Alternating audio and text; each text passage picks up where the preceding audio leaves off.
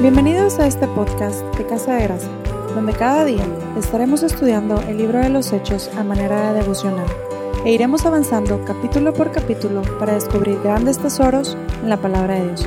Esperamos lo disfruten mucho.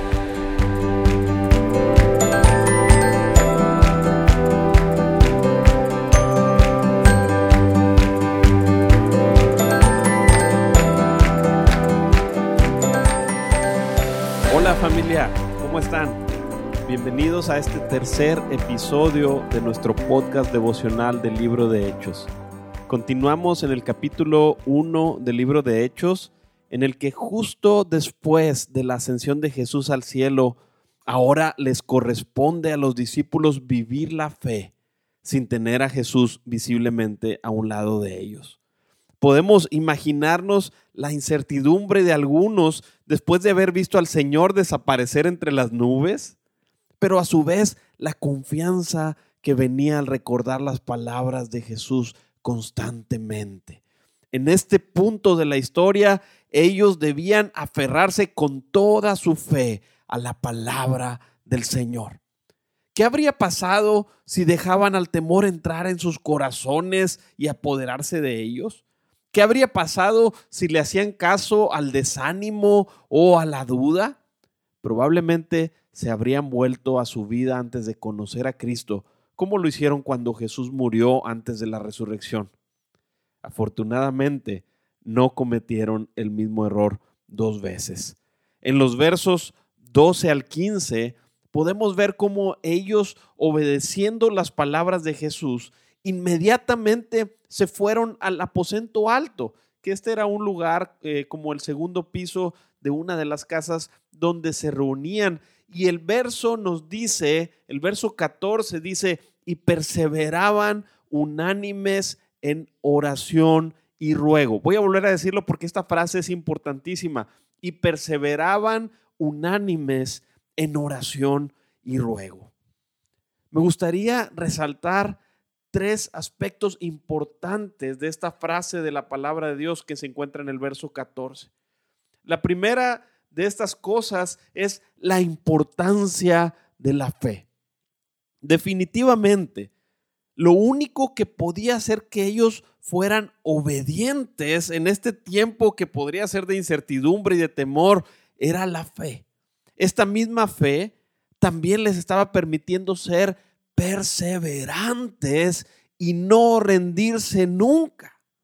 La tarea que el Señor les había dejado no era para nada fácil, y menos la primera instrucción, que era esperar, esperar la promesa de Dios. ¿Cuánto tiempo? No sabían. De hecho, no se nos dice que tuvieran instrucciones más precisas que solamente esperar. Qué difícil es para nosotros esperar, ¿no es cierto? Oramos una vez por algo y muchas veces nos rendimos. Personas incluso se apartan de Dios porque no vieron una respuesta inmediata. Nos enojamos y nos frustramos porque no sabemos esperar y en consecuencia no somos perseverantes. Todo esto, sin embargo, yo quiero decirles que solamente es un síntoma de la verdadera enfermedad. La enfermedad no es la falta de paciencia, ni tampoco es la falta de perseverancia, e inclusive me atrevo a decir que tampoco la enfermedad es la falta de obediencia, sino que estos solo son síntomas. La verdadera enfermedad es la falta de fe. Porque la persona que cree es una persona obediente en automático y es una persona, va a ser paciente en las promesas de Dios y va a ser una persona perseverante. Pero el que no cree a Dios, el que no tiene fe, no puede hacer ninguna de estas cosas. Ellos creyeron al Señor y por lo tanto pudieron ser obedientes, perseverantes y pacientes. El segundo aspecto importante que me gustaría resaltar de esta frase es la palabra que utiliza unánimes. Y es que desde el primer capítulo que narra la vida de los primeros creyentes, se nos enseña la importancia de vivir la fe en comunidad. Si nos ponemos a pensar, la gente pudo haber ido a su casa y cada quien por su lado ir a esperar la promesa de Dios? O quizá a alguien se le pudo ocurrir decir, bueno, desde mi casa puedo buscar a Dios. ¿Por qué? Porque aquí estoy, es más fácil y es más cómodo para mí. Sin embargo, esto no era lo que habían aprendido de Jesús. Y no se dejaron llevar por lo más cómodo, sino que conocían la importancia de vivir la fe en comunidad y así lo hicieron. Esto era lo que su maestro les había enseñado. De hecho, el Nuevo Testamento es famoso por la frase unos a otros, porque la vida de fe se vive de esta forma, unidos. Quizá para muchos convivir con otras personas a veces puede ser incómodo. Quizá algunos conocer nuevas personas y relacionarse puede ser todo un reto. Para otros, comprometerse con otros creyentes puede implicar dejar otros compromisos para tener el tiempo para, para estar en compañía de alguien más. Pero es necesario que sepamos que no se puede vivir la fe en aislamiento. Necesitamos forzosamente salir de la comodidad y comprometernos en relacionarnos unos con otros para fortalecer nuestra fe. Nosotros dando el primer paso, porque si todos decidimos esperar a que alguien venga, la verdad es que todos nos quedaremos aislados. Y ellos lo sabían y decidieron experimentar la fe, vivir la fe en un mismo corazón, estando juntos buscando al Señor. La tercera cosa que me gustaría resaltar de esta frase, de este pasaje que leímos, es la importancia de la oración y ruego. El pasaje dice, perseveraron unánimes en oración y ruego. Yo comencé diciendo en el primer punto que la verdadera enfermedad no es nuestra falta de paciencia, obediencia o perseverancia, sino es la falta de fe. Y muchos podrían decir, bueno, y si no tengo fe, entonces ¿cómo hago para tenerla? La respuesta en este pasaje, y aunque en otros pasajes hay añadido a esta respuesta, pero en este pasaje la respuesta es, necesitas buscar al Señor en oración. Ruega cada día al Señor por tu vida espiritual para que Dios te permita crecer y tener más fe. Ellos no se fueron a esperar eh, eh, en convivencias o a solo estar sentados o como muchos dicen a estar acostados en la hamaca, sino que se pusieron a orar y a rogar al Señor.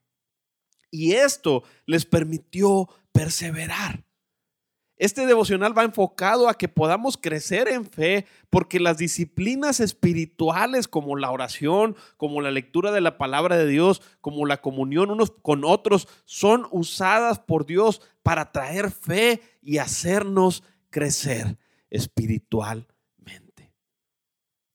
Muchos no oran por falta de fe y a su vez no tienen fe porque no oran. De modo que se ven sumergidos como en una especie de un ciclo vicioso que da como resultado una vida espiritual fría y lejos de Dios. Sin embargo, hoy que escuchas la palabra de Dios y que estás leyendo este maravilloso libro de los hechos, yo quiero animarte a que rompas el ciclo y comiences hoy a orar. Si lo haces, tu vida será transformada por esto. Y créeme, es mi oración, es nuestra oración que fe de parte de Dios comience a llenar tu corazón y mi corazón para que podamos ser perseverantes en la oración, para que podamos ser pacientes a las promesas de Dios y para que podamos ser obedientes a las palabras de Jesús, así como los primeros creyentes lo fueron. Ahora, ¿cuál fue el resultado de todo esto en la vida de los primeros creyentes. En el verso 15 se nos menciona que las personas reunidas eran como 120.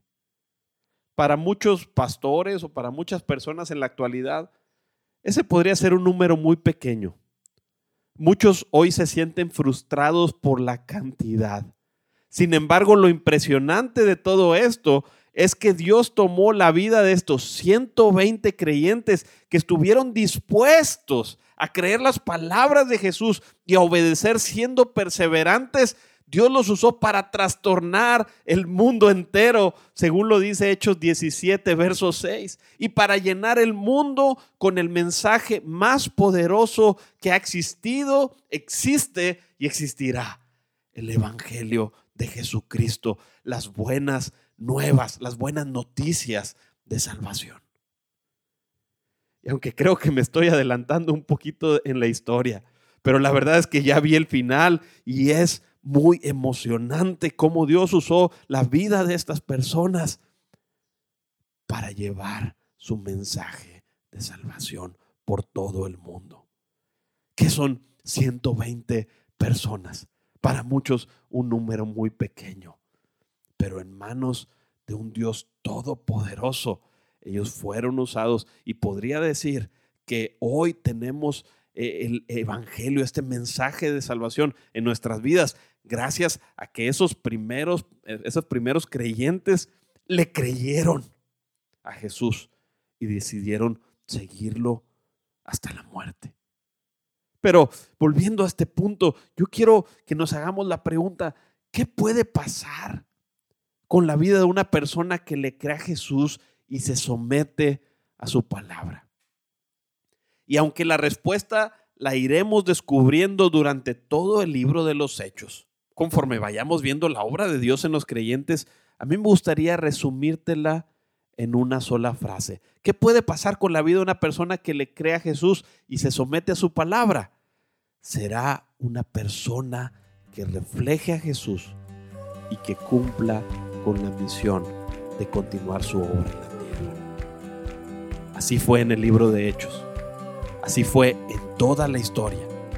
Y así seguirá siendo hasta que Cristo vuelva. Dios los bendiga. Continuamos con el favor de Dios el día de mañana. Nuestro motivo de oración el día de hoy es, ora a Jesús para que te permita tener un corazón lleno de fe, para que puedas ser obediente a su palabra, perseverante en caminar con Él y paciente para esperar sus promesas. Pide también que te ayude a relacionarte con otros creyentes para que puedas ser de bendición para ellos y ellos lo sean para ti. Recuerda que el Señor te escucha, así que ora con fe porque Dios siempre responde. Gracias por escucharnos.